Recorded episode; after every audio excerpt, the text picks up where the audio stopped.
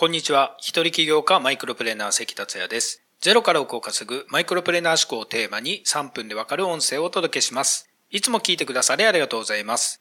今日も宮崎で収録しております。この音声はヒマラヤというサービスを使って配信しています。このヒマラヤのフォロワーさんが現在996名になり、まもなく1000名を突破します。フォローしてくださっている皆さんありがとうございます。音声配信を始めて6ヶ月ちょっとになりましたけれども、こんなにフォロワーさんが増えると思ってなかったので嬉しく思っています。ヒマラヤは iPhone や Android のアプリもありまして、フォローすると最新音声のお知らせがいきます。あと全音声も聞くことができますので、ぜひヒマラヤのアプリを入れてフォローしてくださると嬉しく思います。ヒマラヤは中国の企業の会社です。日本ではヒマラヤはあまりメジャーじゃないかもしれないんですけれども、さすが人口約14億人の中国です。ヒマラヤはすでに5億人以上がダウンロードしてるんですよね。ちょっと驚きです。ヒマラヤが日本でもメジャーになっていくかもしれないので、そのあたりは楽しみですね。さて今回のテーマは、有料級目標達成の超強力ツールをお届けします。あなたには達成したい目標があると思います。その目標を達成するには何かしらの必要な行動があるはずです。例えば、ブログで稼げるようになるという目標があれば、記事を書く。YouTuber になるという目標であれば、動画を作成する。知識やスキルアップをするという目標であれば、読書をする。などがありますよね。ただ、これだけでは不完全です。いつ、何を、どのくらいするというところまで決めておくことが大切です。例えば、月水金の19時から1時間、ブログ記事を書くというようにです。このように計画が明確になると、行動する可能性が300%高まることが分かっています。しかし、こうやって決めていたのにもかかわらず、行動できないという経験はみんなが持っていると思います。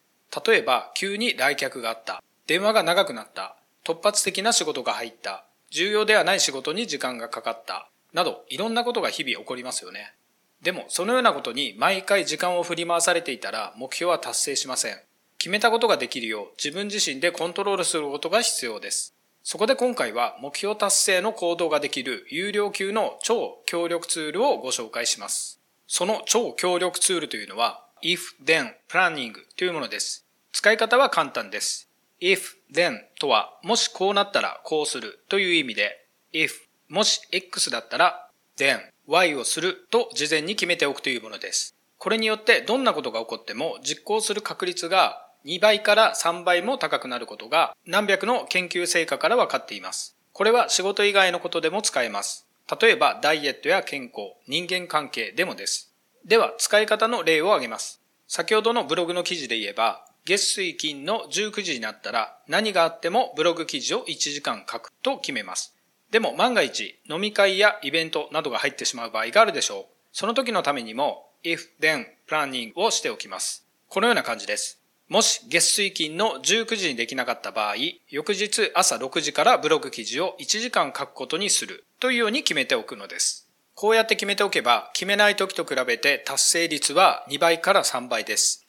if then planning の絶大な効果がある理由は脳に強く働きかけるからなのです。脳は X なら Y という文章を無意識で記憶するので、意識しなくても自動的に行動できるようになるわけです。実は僕のこの3分音声が今回で222回も続いている秘密は if then planning の効果があります。当初は続くか不安もあり、2、3回分収録して貯めておいた時期があったのですが、しばらくしたら収録に慣れたので、ほぼ毎日収録するようになりました。しかし、収録前に疲れて寝てしまうということが何度かあったのです。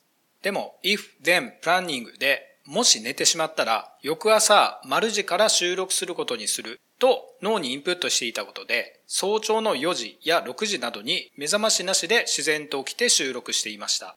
本当に効果は絶大なので、ぜひ if then planning を使ってみてください。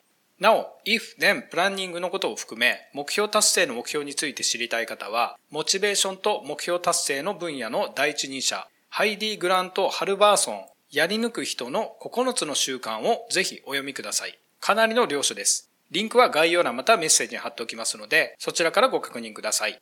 それでは今回は以上になります。最後まで聞いてくださりありがとうございました。それではまた明日お会いしましょう。